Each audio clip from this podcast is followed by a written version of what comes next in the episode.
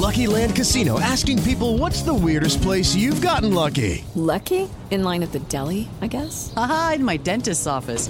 More than once, actually. Do I have to say? Yes, you do. In the car before my kids' PTA meeting. Really? Yes. Excuse me, what's the weirdest place you've gotten lucky? I never win and tell. Well, there you have it. You can get lucky anywhere playing at LuckyLandSlots.com. Play for free right now. Are you feeling lucky? No purchase necessary. Void where prohibited by law. 18 plus. Terms and conditions apply. See website for details. Market Minds, un espacio para compartir tendencias de marketing, comunicación, medios digitales y distribución de contenidos. Con Diego Plaza, director general de FCO Group y cofundador de Elliot Media, y Raúl Ferráez, presidente de la revista Líderes Mexicanos, FCO Group y Elliot Media. 88.9 Noticias. Información que sirve. ¿Qué tal? Muy buenas noches. Ya estamos en punto para comenzar Market Minds hoy miércoles para hablar de comunicación, de marketing, de publicidad, de contenidos, de plataformas, del mundo digital, del mundo físico también. Y esta eh, noche tenemos una entrevista con Fernanda Carrero, que es la directora de Mercadotecnia para México, Centroamérica y el Caribe de Aeon, que es una compañía eh, pues muy grande británica a nivel eh, global de riesgos de seguros. Y a veces eh, nos enfrascamos quizá a analizar el comportamiento del marketing de las empresas de consumo, eh, de, los, eh, pues de las diagonales más de, de B2C sobre la publicidad y la manera en la que conectan con el consumidor, pero es importante también hablar de las compañías que hacen un marketing dirigido a otras empresas y lo, el reto que implica eh, hacer un marketing corporativo, hacer un marketing B2B, donde pues a través del contenido, de las experiencias, de un, eh, eh, pues, un targeteo mucho más puntual en las estrategias de precisión se puede desarrollar y por eso vamos a platicar con Fernanda Carrero, la directora de Mercadotecnia para México, Centroamérica y el Caribe de Aeon, empresa consultora de seguros. Y bueno, varias noticias y que, bueno, pues eh, comenzamos esta emisión de Market Minds con Raúl, con Raúl Ferráez. Buenas noches, Raúl. ¿Qué tal, Diego? ¿Cómo estás? Es un gusto saludarte como todos los miércoles aquí en Market Minds. Y fíjate que un tema interesante que me gustaría hoy platicar contigo, Diego, es el tema de la planeación estratégica en, a la hora de que se hacen las, las estrategias de marketing. Eh, y yo, mi pregunta sería aquí a, la audiencia, a, nuestros eh, eh, radioescuchas, a, a, las personas que oyen nuestro podcast, pues que están en una posición importante de marketing. ¿Qué, ¿Qué tanto realmente hacen una planeación estratégica para lanzar una marca, para lanzar la nueva temporada de algún producto? O, realmente muchos van planeando sobre las rodillas, ¿no? En base a las circunstancias, en base a las coyunturas, o, simplemente, no sé, en empresas muy grandes, pues traes un, un, way of work ya que a lo mejor ni cuestionas, es a lo mejor ciertas políticas globales que tienes que seguir y que no te dejan a lo mejor eh, meterle mucho de temas locales.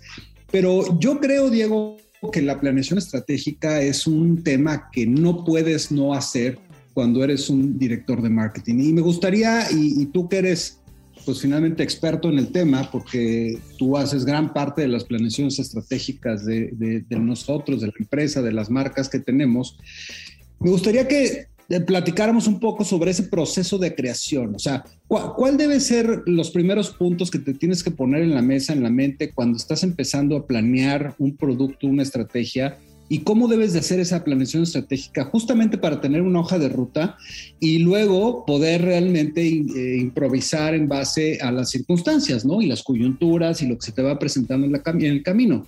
Pero si no tienes esa proyección estratégica, digamos, esa base que es tan fundamental para realmente tener un racional de por qué estás haciendo mercadotecnia, yo creo que estás un poco perdido, ¿no?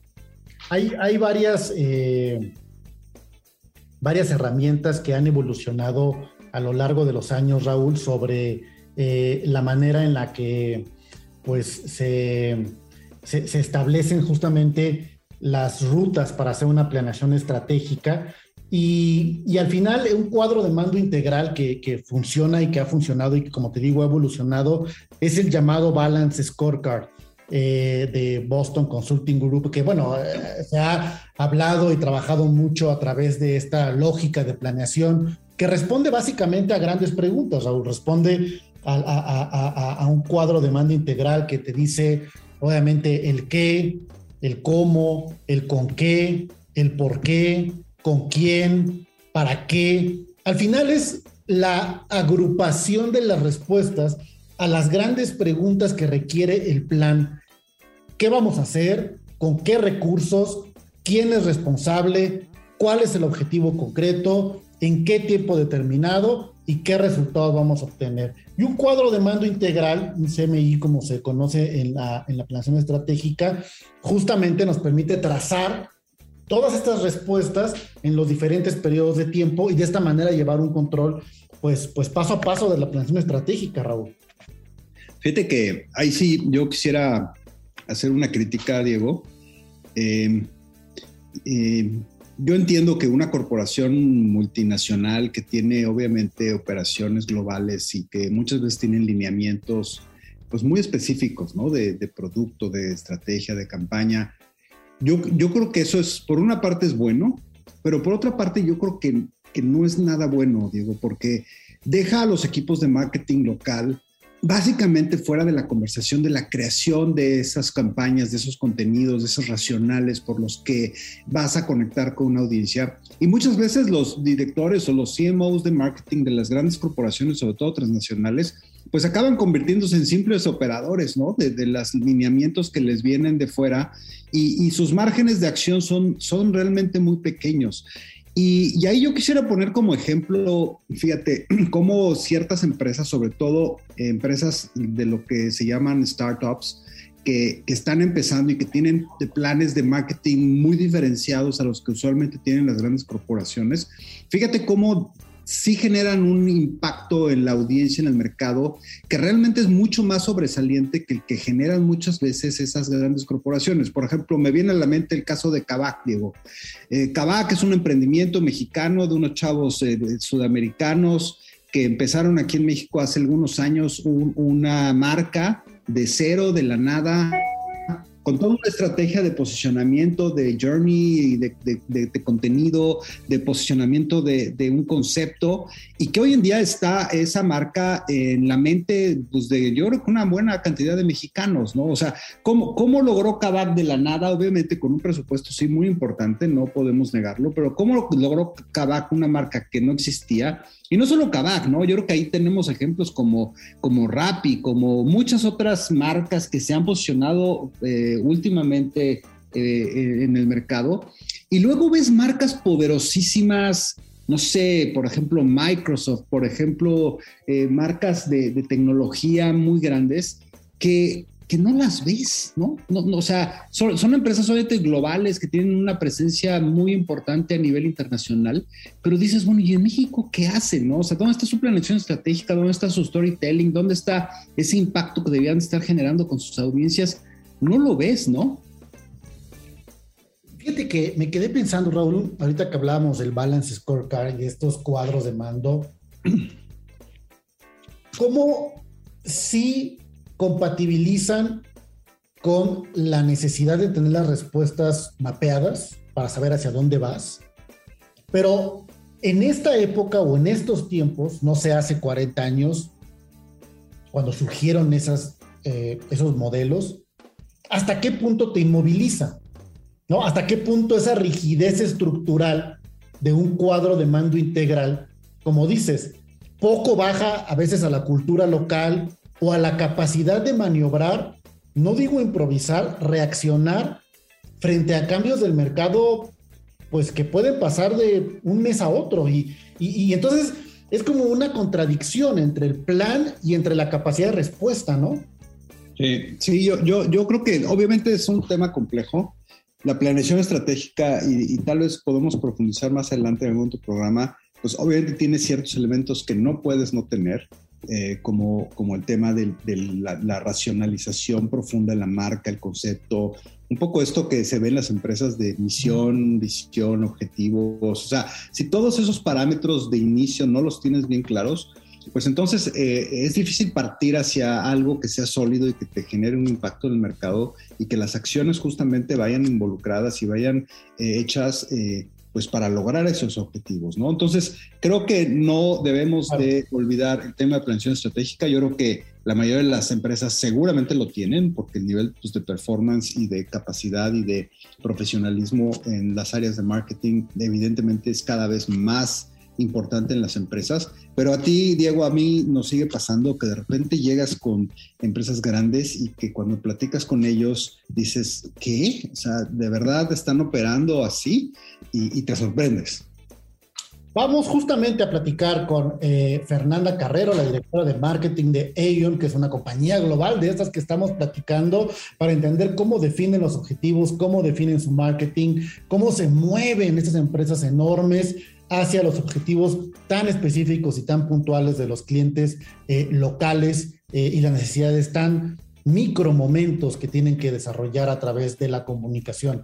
Como todos los miércoles, nuestra mesa de análisis. Hoy está Sebastián Patrón y Claudio Flores. Me da mucho gusto tenerlos a los dos. Un gustazo. Pues la educación financiera. ¿Quién fue, Claudio, tú que también te gusta la política, el que dijo eso de ¿Es the economy stupid? Fue en la campaña de Clinton, ¿no? Sí, fue creo que Clinton precisamente el que, el que lo dijo en algún momento que tenía que ver con la economía. Es la economía estúpidos, ¿no? Así lo, así lo dijo en, en su momento. Y ojo con el dinero. Exacto. Sí, es lo que yo, yo lo que creo y así me gustaría empezar la conversación. Creo que los temas financieros y el bolsillo al final es lo que más le pega a la gente y es al final ah, eh, podrá haber muchas cosas, pero lo más importante es ese dinero que puedes gastar para poder tener un nivel de vida pues, lo menos de malo posible, ¿no? Que te alcance para el súper, para pagar a los hijos. Y creo que ese tema de la educación financiera es, un, es un, eh, una deuda que hay, ¿no? O sea, y, creo que estamos en un mundo, viviendo un mundo de información brutal, en donde tenemos exceso de información, los jóvenes, pero yo veo que todavía hay un hueco en el tema de información financiera y que la gente toma, deba, sepa tomar decisiones inteligentes de qué hacer con su dinero, cómo invertirlo, cómo protegerse, tema de seguros, etcétera, que hay un, hay, hay, hay un hueco enorme, ¿no? Claudio Sebastián, ¿qué opinan? Mira, yo, yo abordaría este tema simplemente con entender que en México enfrentamos ciertas barreras y son, son comunes quizá a Latinoamérica en este tema. Tenemos una mentalidad de corto plazo. Entonces muchas familias mexicanas, muchas mexicanas y mexicanos dicen, ¿y para qué ahorro para tantos años y me voy a morir? Todo este pensamiento cortoplacista que tiene que ver con las crisis que hemos vivido en la historia. Ejemplo, los seguros de gastos médicos eh, o seguros de vida, que es interesante cómo el momento en el que una persona decide contratarlos usualmente está vinculado con la reproducción. Es decir, antes de ser papá o mamá, no piensas en contratar un seguro de vida o un seguro de gastos médicos. Eh, hay una especie de pensamiento mágico, ¿no? También en el rollo para cierto tipo de seguros de que si estoy, si compras un seguro de vida, pues estás este, de alguna manera llamando la mala suerte. Eh, incluso esto afecta el ahorro, el ahorro para el retiro, la compra de seguros. Al mismo tiempo, tiene que ver con esta educación financiera de la que hablas. Por ejemplo, Sebastián, tú tienes una gran educación financiera, sabes, conoces bien dónde invertir tu dinero, tienes conocimiento de distintas alternativas para hacerlo, conoces los rendimientos que te puede dar uno, pero ese conocimiento desafortunadamente no está compartido en todo México. No, totalmente. Y, e incluso hasta de repente yo y mis amigos que hemos tratado de leer, digo, e, es complicado, ¿no? O sea, te, voy a sacar por ejemplo, he leído en mi vida yo creo que 12 libros sobre finanzas personales estadounidenses, ¿no? ¿Qué me da de conocimiento financiero? No lo sé, ¿no? Ahora, cuando platico de repente con empresarios, amigos míos ¿eh? de, provincia, por ejemplo, como dirían los, los, los chilangos, hablamos con papá empresarios en los, los que nunca, hoy mismo, con empresas de millones de dólares, no entienden la bolsa, no saben qué invertir, o sea, todo lo invierten en seguros, eh, o, sea, o sea, inclusive en la clase media alta mexicana, en una generación más arriba de nosotros, nuestros papás no tienen ni idea de, de o sea, 50% de la población económicamente activa de Estados Unidos está invertida en bolsa, en México ni el uno, creo. Entonces, entonces, la bolsa quebró, entonces vas a perder todo el dinero. Lo escuchas de una generación arriba de nosotros, de empresarios, me explico. Entonces dices, híjole, qué es saber y qué no es saber, ¿no? Pues bueno, a lo mejor algunos saben que, un crédito de esos de, pagar chiquito, pero que, pero que al final es un, creo que andan las tasas de cuarenta y tantos, suma, pues bueno, eso es lo básico, pero de repente para ahorrar para el futuro, o más bien la palabra que a mí me gusta es invertir para el futuro, más que la palabra, hoy en día nuestra generación tiene una diversificación de, oportunidades muy importante. Hay aplicaciones, ya puedes acceder a bolsa hasta con acciones eh, eh, fraccionadas. Antes invertías en, tierra y, de, y, depas, ¿no? Y era lo Los que había. bitcoins, Sebastián, eh, todas las apuestas a las nuevas monedas, a las nuevas currencies. Claro, claro. Y, yo te diría, hay mucha teoría del portafolio diversificado ya, porque luego de repente también eh, escuchas la charlatanería de, las criptomonedas y, y, ay, estoy escuchando chavas de mi edad que es que hay un esquema ahorita que te piden eh, eh, un dinero mensual y te dan 12% de rendimiento mensual y lo invierten en criptos y les digo, ¿cuánto es al año eso? No, pues como 80 al año. Es una, es una estafa. O sea, o sea, ni Warren Buffett en sus, o sea, eso no existe. Entonces también pasa, ¿no? O sea, que de repente hay que estar como en un entendimiento que eh, ni el me voy a hacer rico mañana, ni el voy a perder todo en la bolsa. Hay muchos esquemas medianos que con un rendimiento de 11 o bueno, entre 12 y 8%, si inviertes constantemente durante 30 años, vas a poder, poder obtener tu millón y medio de dólares. Me explico, una clase media alta mexicana, estoy hablando, ¿no? Pero que los, pero que los estadounidenses es como se retiraron durante mucho tiempo. Por eso los ves viviendo en, en, en Puerto Vallarta con dos millones de dólares que hicieron eh, durante 40 años, me explico. Dos, o sea, dos. No los grandes empresarios que tienen 100 en México, dos, me explico. Y ese punto medio de la clase media estadounidense creo que es donde, donde hay una oportunidad enorme para la población mexicana, ¿no? Pero yo creo que los que han hecho una magia en el tema de educación financiera, pues son los bancos y los comercios con el famoso 12 meses sin intereses, ¿no? O 3 o 6 o 20. Eh, y eso creo que se ha convertido inclusive en un tema ya hasta cultural, ¿no? Todo mundo está consciente de que puede comprar meses sin intereses con sus tarjetas de crédito, pero yo creo que, que esa educación financiera pues no es eh, la, mejor, ¿no? Porque digo, obviamente es buena en el sentido que promueve el gasto, tal vez te promueve acceso a bienes y servicios que de otra forma no tendrías posibilidades de adquirir y, creo que es una herramienta súper útil que, que, hay en México y que, que, está muy arraigada ya en los famosos meses sin intereses. Pero yo sí veo lo que dice Sebastián, un hueco enorme de decir, eh, bueno, ¿dónde invierto lo poquito o lo mucho que me sobre, no? Y, cómo también eso va generando una conciencia de patrimonio de largo plazo, porque eh, evidentemente, pues sí, tal vez no somos un país en los que a la mayoría de nuestros habitantes les sobre mucho dinero para ahorrar, pero creo que esa parte de que tienes que hacerlo, nadie se las dice, ¿no?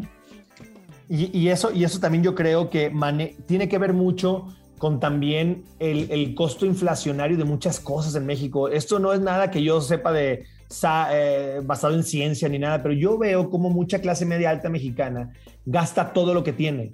Entonces, entonces de repente, o sea, tú le preguntas a, tus papás, o hace una generación también, que aunque ahorraban en otras cosas, eran más conscientes en cuanto, no había tanta oferta tampoco, ¿no? Pero hoy tú hablas con clase media alta mexicana las lunas de miel que pagan, las rentas que pagan. Las bodas, Sebastián. Las, bodas, los restaurantes. por la ventana. Los restaurantes a los que, a los que van gastan todo el income. Me explico, cuando su estilo de vida no debería de cambiar de, de, un sushi en las lomas a, de repente ir más seguido a unos tacos, me explico. Entonces, entonces, si no tienen la cultura, también crecen los precios hacia arriba, compiten entre ellos, quién está donde está el otro, y eso creo que también pues, no, no fomenta, ¿no? O sea, ve las rentas en la Ciudad de México. ¿Tú crees que si la mayoría de la clase media alta mexicana que está aquí, que, trabaja en empresas grandes, eh, invirtieran eh, mucho de su patrimonio o lo responsable, que es entre el 20% al mes, pues podrían pagar un depa no tan caro, me explico, y eso al final de cuentas el mercado responde ante eso. Yo creo que hay un problema también por ahí de cultura que manejan esos precios también eh, elevados, ¿no?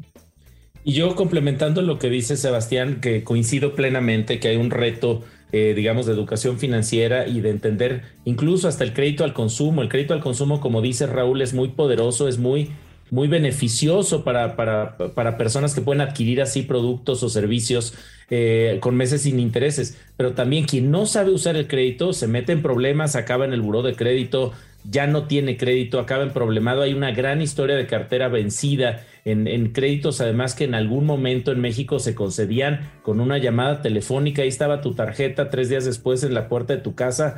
Eh, un mes después ya estaba saturado tu línea de crédito y los siguientes 11 meses del año te dedicabas a ver cómo se resolvía ese problema con el banco. O sea, eso es lo que luego tiene efectos, digamos, negativos. Y el otro lado, el otro lado es la oferta de, este tipo de servicios de protección, seguros de vida, ahorros, que simplemente me gustaría, Raúl y Sebastián, cinco estrategias bien puntuales para que estas marcas puedan conectar con sus audiencias. Hoy es clave la credibilidad en la comunidad. O sea, si no tienes brand awareness, no te conocen, es muy difícil que inviertan en, en, ti. Esos son los retos que enfrentan, por ejemplo, las criptomonedas. Segundo, el desarrollo de redes de recomendación, el word of mouth. En México nos guiamos más y yo soy amigo de Sebastián. Oye, Sebas, ¿dónde estás invirtiendo? Eh, fíjate que estoy invirtiendo aquí y acá, me voy a seguir, sentir muy seguro de que él ya está invirtiendo en eso y me voy a arriesgar más a invertir en esa opción. Tercero, invertir en content marketing. Es decir, ya no, ya no es poteo, sino integrarte la marca en contenido orgánico para que las personas conecten con ese mensaje. Otro es el search, todo lo que tiene que ver con Google y el pay per click que es pagar para que cada vez que alguien busca protección, seguro, ahorro, etcétera, aparecer en esas búsquedas de Google y finalmente gestionar y promover reviews en plataformas digitales. Un dato, 89% de los clientes leen evaluaciones en línea antes de comprar un producto o contratar un servicio. Entonces, si tú tienes una mala reputación y tienes malos reviews, vas a perder una gran cantidad de clientes. Tienes que asegurarte en un mercado competitivo de tener una buena imagen. Pues se nos acabó el tiempo, pero sin lugar a dudas la educación financiera es un nicho de oportunidad para muchas marcas, para muchas empresas de educar mejor a nuestra población y seguramente de hacer un marketing también eh, que genere resultados positivos. Gracias Claudio, gracias Sebastián por estar como todos los miércoles en nuestra mesa. Como cada noche tenemos una entrevista estelar, especial, esperada. Y bueno, siempre hacemos énfasis cuando entrevistamos a mujeres líderes en la industria del marketing, de la comunicación. Y eh, pues sobre el tema que estamos platicando esta noche, el marketing en el sector de riesgos, seguros y de capital humano, es un tema que eh, quizá a veces no volteamos a ver del lado de las compañías, de la magnitud del tamaño de las compañías y de todo lo que significan industrias tan robustas, tan potentes a nivel global. Y es el caso de Aon, que es una empresa líder global de consultoría integral de origen británico, eh, fundada en 1959 y que justamente es una compañía enfocada a las soluciones en materia de riesgos, retiro, seguro y salud. Es una compañía mundial con más de 50 mil colaboradores y que está presente en más de 120 países y que justamente eh, ahora en nuestro país eh, han desarrollado junto con una empresa de consultoría pues varios análisis para entender eh, qué pasa por la mente de los mexicanos a la hora de eh, hablar, de pensar en los temas financieros. Eh, los mexicanos pasan casi 15 horas al mes preocupados, es la palabra, por sus temas financieros. Y por eso vamos a platicar esta noche con Fernanda Carrero, que es la directora de Mercadotecnia para México, Caribe y Centroamérica de Aon. Bienvenida, Fernanda. Hola Diego, muchas gracias por la invitación. Estoy muy emocionada de participar en esta plática, no quisiera decir entrevista contigo y poder comentar a todos los que nos escuchan la importancia de, de ello, la importancia justo de estos temas que tú mencionas en los diferentes temas seguros, daños, capital humano, compensaciones, retiro y mucho lo que nosotros hacemos en ello como marketing, no solamente con el tema de seguros, sino otro punto, ¿no? Y bueno, y muchas gracias por el tema de mujeres, mujeres exitosas. Mujeres fregonas, mujeres líderes, mujeres ejemplo, mujeres que inspiran. Fernanda Carrero, directora de marketing para Aon en México, Caribe y Centroamérica. Y bueno, vamos a, a empezar justamente a entender de qué va la compañía, qué es Aon, qué hace Aon. Platícanos un poquito la definición y el contexto de la compañía, Fernanda, por favor. Claro. Bueno, digo, como bien ya dijiste, Aon es un líder mundial en servicios profesionales. Tenemos más de 120 países en donde estamos ubicados en todas, ahora sí que en todas partes del mundo y con 80 años de experiencia. Aon, lo que hacemos es realmente dar esta consultoría y asesoría a todos nuestros clientes para que ellos puedan tomar las mejores decisiones para sus empresas y para sus colaboradores. En ello tenemos claro que lo más importante para nosotros son nuestros clientes y los colaboradores. Y no solamente de los, de los clientes, sino realmente internamente nos enfocamos muchísimo en los colaboradores, en sus colegas, para que de esta manera podamos dar las mejores soluciones a nuestros clientes. Y si tú te acuerdas antes, muchas veces las empresas en general vendían sus productos, ¿no? Ellos no estamos enfocados en entender las necesidades del cliente para que nosotros podamos trabajar diferentes soluciones en daños y en personas y poderles dar estas soluciones a nuestros diferentes clientes que tenemos. Ahí mencionabas, ¿no? De estas empresas enormes. Ellos tiene de todo tipo de empresas, no nada más estamos en el mundo de las, de, los, de las empresas enormes, de los que son miles de empleados, no. Tenemos soluciones para diferentes tipos de niveles, segmentos y estamos divididos en diferentes líneas de soluciones, segmentos. Creo que eso es súper importante porque ellos no nada más está en este mundo enorme, sino también tenemos especialistas de las pymes, de las SME, que también estamos enfocados en ese, en ese, en ese sector. Y eso es muy importante, eso que comentas, Fernanda, porque nos escuchan eh, emprendedores, nos escuchan pequeñas empresas, nos escuchan eh, gente que está comenzando a diseñar también sus proyectos de empresa, también empresarios, también directores de alto rango. Y justamente, ¿por qué una solución como la de ellos? Y qué bueno que puntualizas no es nada más la de los grandotes, ¿no? Sino es una necesidad de todas las empresas, de todas las compañías. Y algo que me gusta y que eh, pues es muy pertinente es cómo están eh, ustedes generando contenido eh, para pues ayudar desde el conocimiento y también hacer un marketing de contenidos desarrollando diferentes estudios eh, que están construyendo para que las empresas pues tengan información, puedan tener una referencia, obviamente basado en la investigación, y entonces ellos tiene una participación importante. ¿Cuáles son esos estudios que están desarrollando eh, y qué impacto están teniendo, Fernanda? Sí, claro, Diego, te comento. Nosotros tenemos diferentes estudios, ¿no? Como dices, tenemos estudios para todo tipo de empresas uno de sus principales estudios a nivel global en su encuesta global de gestión de riesgos, GRMS en sus iniciales en inglés, que recoge las aportaciones de miles de gerentes en 60 países en el mundo y 16 sectores diferentes. Esto quiere decir que impactamos a muchos sectores, no solamente o el construcción o farma, no, realmente impactando diferentes sectores, en el cual aquí se identifican los principales retos que se enfrentan las organizaciones aquí podemos ver qué va a ir pasando después de entrevistar a varios gerentes, a diferentes CEOs, CFOs, gerentes de diferentes medios. Podemos tener esta información. Es súper importante en ello, tomamos decisiones con data. En el 2021, el top de los riesgos en América Latina fueron desaceleración económica, interrupción del negocio y riesgo de crecimiento de las materias primas. Como tú sabes, algo que dijiste súper importante es ha ido cambiando, ¿no? Va evolucionando. La pandemia fue algo que nos cambió a todos. Y un poco regresando al tema de las grandes y pequeñas empresas, tú escuchabas o escuchamos mucho el marketing, ¿no? ¿Qué marketing haces? B2B, B2C, B2B2C. Hoy escuchamos hoy el human to human. Hablamos de persona a persona.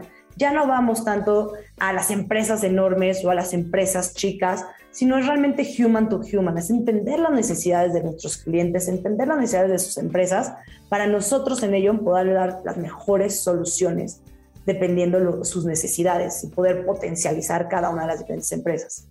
También tenemos otro reporte de tasas, tendencias de costos médicos, en el cual participaron 108 países que tienen programas de salud con ello alrededor del mundo. En este estudio recolectamos el porcentaje de tasas brutas y netas de los costos médicos, principales factores de riesgos y condiciones médicas que generan el incremento de costos e incentivos para mitigar los incrementos de este reporte. Se puede decir que en México la primera condición médica que existe es el cáncer y el principal factor de riesgo de la salud es la presión arterial alta. Entonces nosotros con estos estudios, uno, tenemos dos opciones. Hacemos el tema de marketing, que podemos ser, ahorita entraremos seguramente más al tema de hacer eventos, webinars, de diferentes formas de cómo bajar esta información y también nuestros especialistas poder hacer las mejores soluciones para compartir y poder ofrecer a nuestros clientes.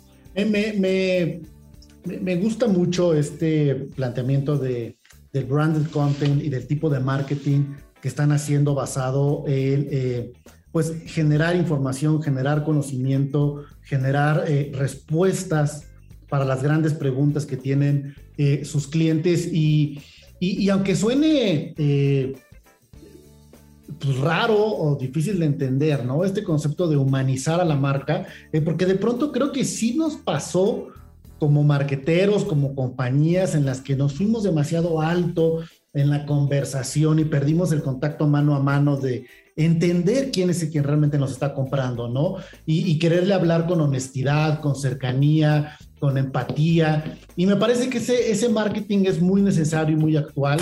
Eh, ¿Cuáles son las eh, diferentes herramientas que utilizan en marketing? Es decir, ya hablamos de los estudios.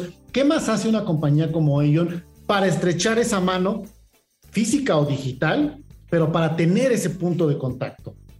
Te voy a dar algunos ejemplos que hoy tenemos, como dices, de repente nos volvimos de un día para otro, ¿no? Yo me acuerdo, si no me fallan las fechas, 16 de marzo, de repente un día todo en la computadora y no nos volvimos a ver, ¿no? Y cómo te vuelves este tema, como tú lo decías, no humano, te vuelves mucho más frío. Y hablando de temas de seguros, todavía se vuelve más complicado, ¿no? Porque es, o, sea, es súper frío el tema. Entonces, ¿cómo volvemos hoy, después de dos años, podernos acercar a la gente, ¿no? Hoy día tenemos diferentes estrategias yo no quisiera decir solo estrategias, son formas de poder acercarnos realmente a la gente con medio de desayunos, que realmente cuando participas, para nosotros es súper importante escuchar a nuestro cliente.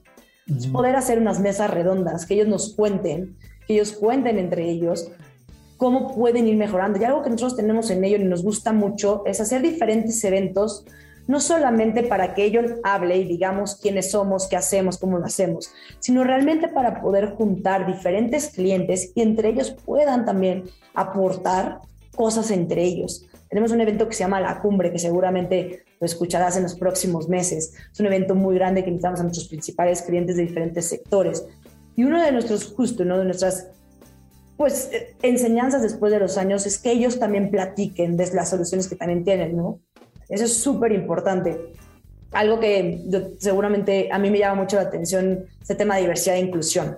El tema de diversidad e inclusión, yo no nada más lo vemos, en ello no solo lo vemos por tener mujeres, hombres, grandes o chicos, gente con diferente raza o, o, orientación sexual, sino también para poder entender a los clientes diferentes. Todos los clientes somos diferentes, todas las personas somos diferentes.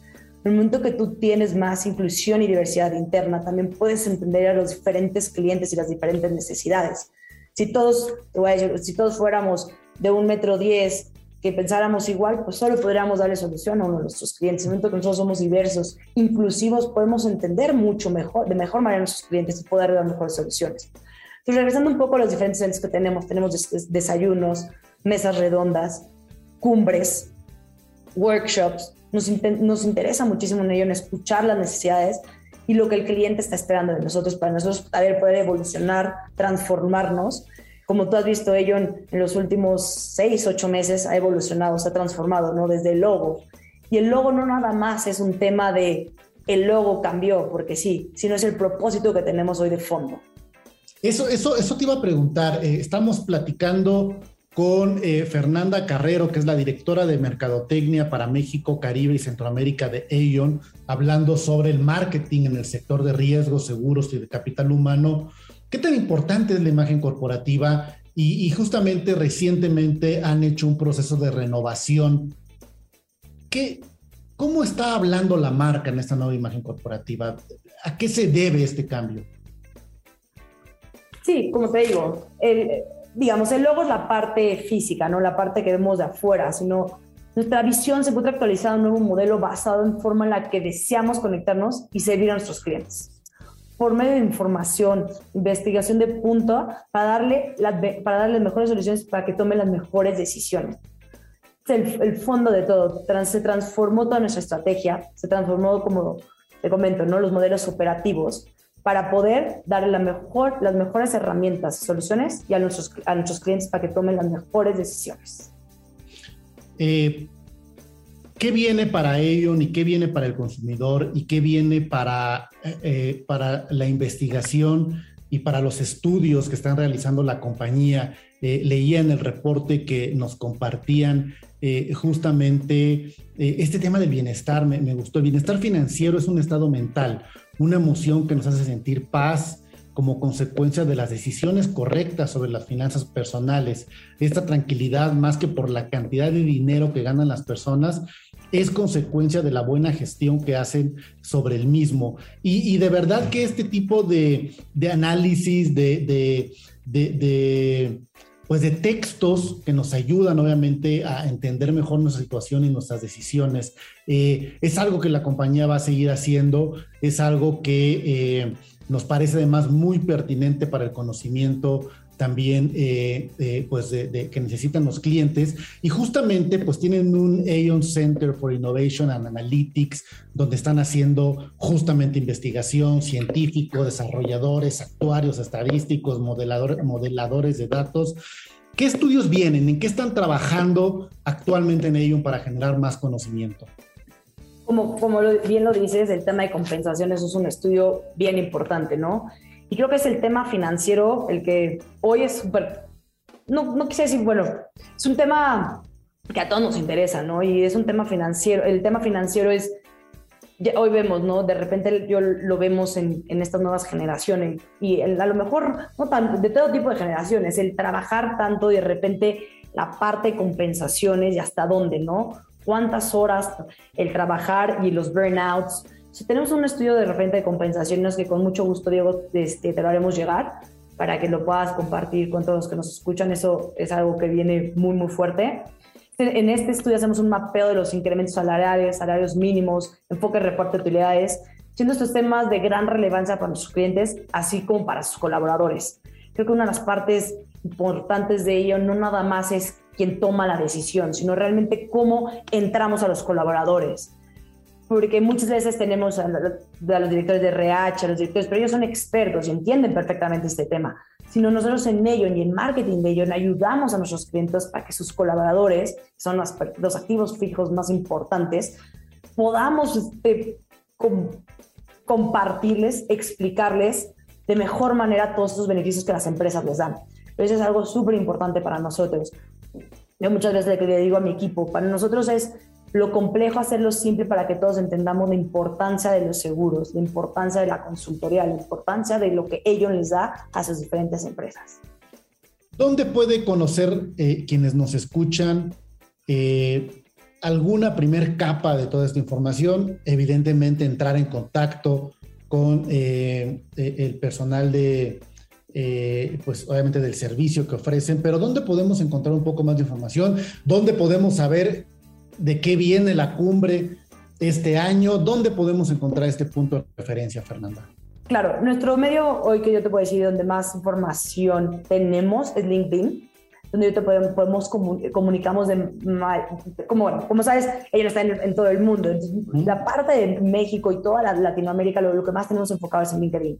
Entonces ahí es donde yo te diría, invitaría a todos a que nos sigan para que puedan ver los diferentes estudios que tenemos. Y ahí puedes ver la parte de, daños y la parte de personas. Entonces ahí es donde yo te diría, síganos para que nosotros podamos darles toda la información necesaria. Fernanda Carrero, directora de marketing para México, Caribe y Centroamérica, eh, una mujer preparada en mercadotecnia y administración de empresas por la Universidad de Jacksonville, más de 15 años de experiencia, donde ha trabajado en comunicación corporativa, en publicidad, en grandes empresas del sector público y privado. Y eh, bueno, es un gusto también eh, pues poder platicar, poder platicar sobre estos temas tan interesantes y a veces tan poco explorados, pero tan relevantes, como ya lo mencionaba, para el bienestar de las empresas y de las personas. Fernanda, muchísimas gracias por acompañarnos y por compartir aquí en Market Minds. Muchísimas, Diego. Muchísimas gracias a ti, Diego, y a todos los que nos escucharon. Y cualquier cosa, tienen mis datos y espero que podamos platicar pronto. Y, bueno, creo que mucho de las preguntas que nos hacíamos al principio del programa, Raúl, sobre la manera en la que las compañías eh, globales hacen su planeación, hacen su definición de objetivos y su definición de esto eh, que platicábamos con Fernanda, ¿no? Estos momentos de contacto, a través del contenido, a través de las experiencias, a través también de la comprensión del cliente local. No es lo mismo eh, eh, una pyme eh, británica que quizá una mexicana o el reto que tienen en cuestión de riesgos o seguros, una empresa del sector energético petrolero y otra empresa de inmobiliaria. Entonces, se van haciendo justamente estas eh, bajadas y definiciones específicas de cómo comunicar de acuerdo pues a un plan global, que sin un plan global pues no, no podrían avanzar con, con paso firme estas compañías, Raúl. Y, bueno, platicar esta noche también de pues uno de los grandes acontecimientos deportivos eh, pues más emblemáticos también del ciclismo, Raúl, eh, como tú sabes, eh, el pasado primero de julio empezó el Tour de France, ¿no? Que es pues obviamente la, la pues el giro, la vuelta ciclista más importante del mundo, ¿no? Quizá le sigue el Giro de Italia, que es otra de las, compañías de las apuestas más grandes para los ciclistas profesionales. Y, cómo se ha evolucionado a vivir el marketing deportivo en tiempo real, ¿no? A partir de poder tener toda una cobertura que poco o que muy lejos queda ya de ver el reportaje en la noche o en vivo en el noticiero Raúl, a ver cámaras en vivo, cámaras a bordo de las bicicletas, con los equipos, eh, conversaciones en tiempo real, transmisiones en vivo sobre los audios. Pasa mucho también con eh, eh, toda esta gran cobertura que han hecho, por ejemplo, el propio canal digital de la Fórmula 1, de F1, donde puedes tú elegir sobre las diferentes cámaras que puedes tener del automóvil o del centro de control o de los pits. Entonces, una inmersión a partir de la tecnología para vivir el deporte y para estimular un marketing deportivo pues muchísimo más redondo y muchísimo más apasionante, Raúl. ¿Tú qué crees, Diego, que sea lo que atrae tanto a las personas del mundo deportivo? Porque, como bien dices, o sea, los fenómenos están ahí, ¿no? Desde la Liga eh, MX, ¿no? La, Liga en México de fútbol, obviamente los fenómenos globales, brutales, pues como ya decías, la Fórmula 1, el fútbol americano, ¿no? La NFL, el Super Bowl, el evento de marketing más relevante en el mundo, ¿no? O sea, eh, o sea, el, evento más relevante de marketing a nivel global es un evento de, fútbol americano, ¿no? Que es el Super Bowl. Tienes, obviamente, las ligas de fútbol europeas, que también son un fenómeno, pero ya luego un poco más de nicho y, bueno, con millones de audiencias, pues tienes el tenis, tienes el básquet, tienes el béisbol, tienes eh, decías ahorita el Tour de France, obviamente, y yo siento que, que, habría que ver números, pero yo creo que cada vez el interés de la gente crece y crece y crece por los eventos deportivos, ¿no? Creo que es un interés de, de, de un show, de un entretenimiento, de un challenge que genera efectivamente, como dices, muchísima atención y muchísimo interés. Pero la, mi pregunta es, ¿qué, ¿qué, será lo que la, ¿Qué será lo que mueve a las personas a ver eh, los eventos deportivos? Eh, ¿Tú qué dirías? Yo creo que es una necesidad de sentir con mayor intensidad en, en, persona ajena, ¿no? El triunfo, la pasión, el logro, el reto. Me parece que es una necesidad humana de sentir con tanta intensidad, quizá algo a lo cual yo no estoy haciendo directamente, yo no estoy retando directamente, yo no estoy logrando directamente, pero ver esas emociones diferentes al propio entretenimiento o a la información o al conocimiento o al chisme, la necesidad de sentir eh, intensamente este tipo de, eh, emociones, vaya, que nos dan los deportes, es algo creciente, es algo creciente, como dices, lo ves en el marketing deportivo, pero también lo ves en la sociedad, de empatizar o de identificarme o de verme reflejado en el triunfo de alguien, Raúl. Sí, lo que al final, finalmente es esa admiración, ese ese eh, role model, digamos, por el performance humano, ¿no? Que eso yo creo que es algo que además pues viene desde la historia más antigua de la humanidad, ¿no? Cuando iniciaron los Juegos Olímpicos en Grecia, ¿no? En donde el ejemplo de humanos generando un performance extraordinario eh, era para, para, la gente realmente un espectáculo brutal, ¿no? Y, desde las los, famosas arenas donde eh, también eh, había luchas, etcétera, etcétera.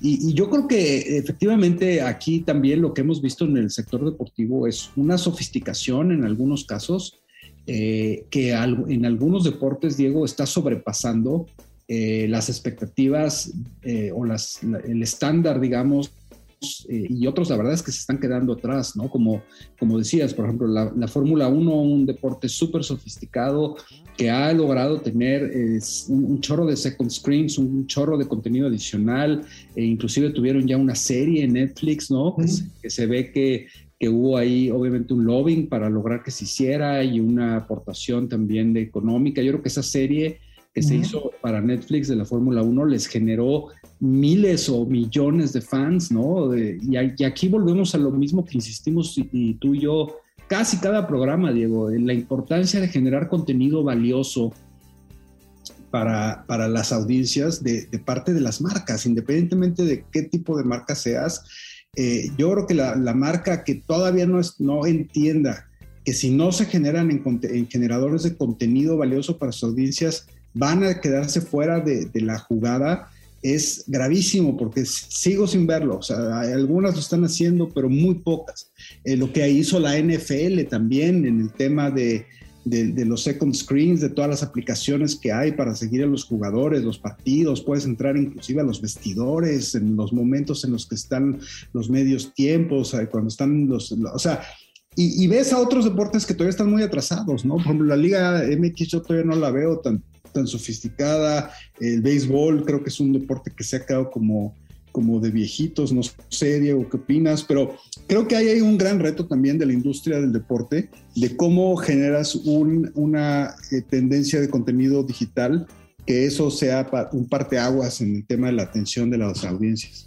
Y, y, yo, lo, yo lo definiría en una, ahorita que hablamos de esta creciente economía de la pasión, economía de las emociones, porque eso es lo que provoca el deporte y, y, lo quiero ver porque no lo hago, lo quiero ver porque quiero estar ahí, lo quiero ver porque es un sentimiento natural y necesario del ser humano. Entonces, lo ves también como que esta necesidad emocional pues atrae audiencias y recientemente anunció eh, eh, vaya como anunció Paramount Plus la, eh, la, la, adquisición de, de, la liga inglesa ¿no? Eh, de, la Premier League, sí. La Premier League, que obviamente pues es eh, una competencia muy fuerte en términos de producto, de contenido, frente a la adquisición de HBO Max de la Champions, ¿no? Entonces, como producto de contenido, pues obviamente está evaluado, evaluado muchísimo, muchísimo en el resultado que vas a obtener de audiencia. Pero bueno, sigamos, sigamos profundizando sobre el marketing deportivo, sobre el marketing de planeación que comentábamos al principio del programa, pero será en otra ocasión, Raúl, porque hoy se ha acabado el programa y tenemos que despedirnos. Nos vemos el próximo miércoles en punto de las 9.30 aquí en Market Minds en 88.9 Noticias. Hasta la próxima, Raúl, hasta la próxima a todos quienes nos escuchan. Nos vemos, muy buenas noches. Esto fue Market Minds, un espacio para compartir tendencias de marketing, comunicación, medios digitales y distribución de contenidos. 88.9 Noticias. Información que sirve.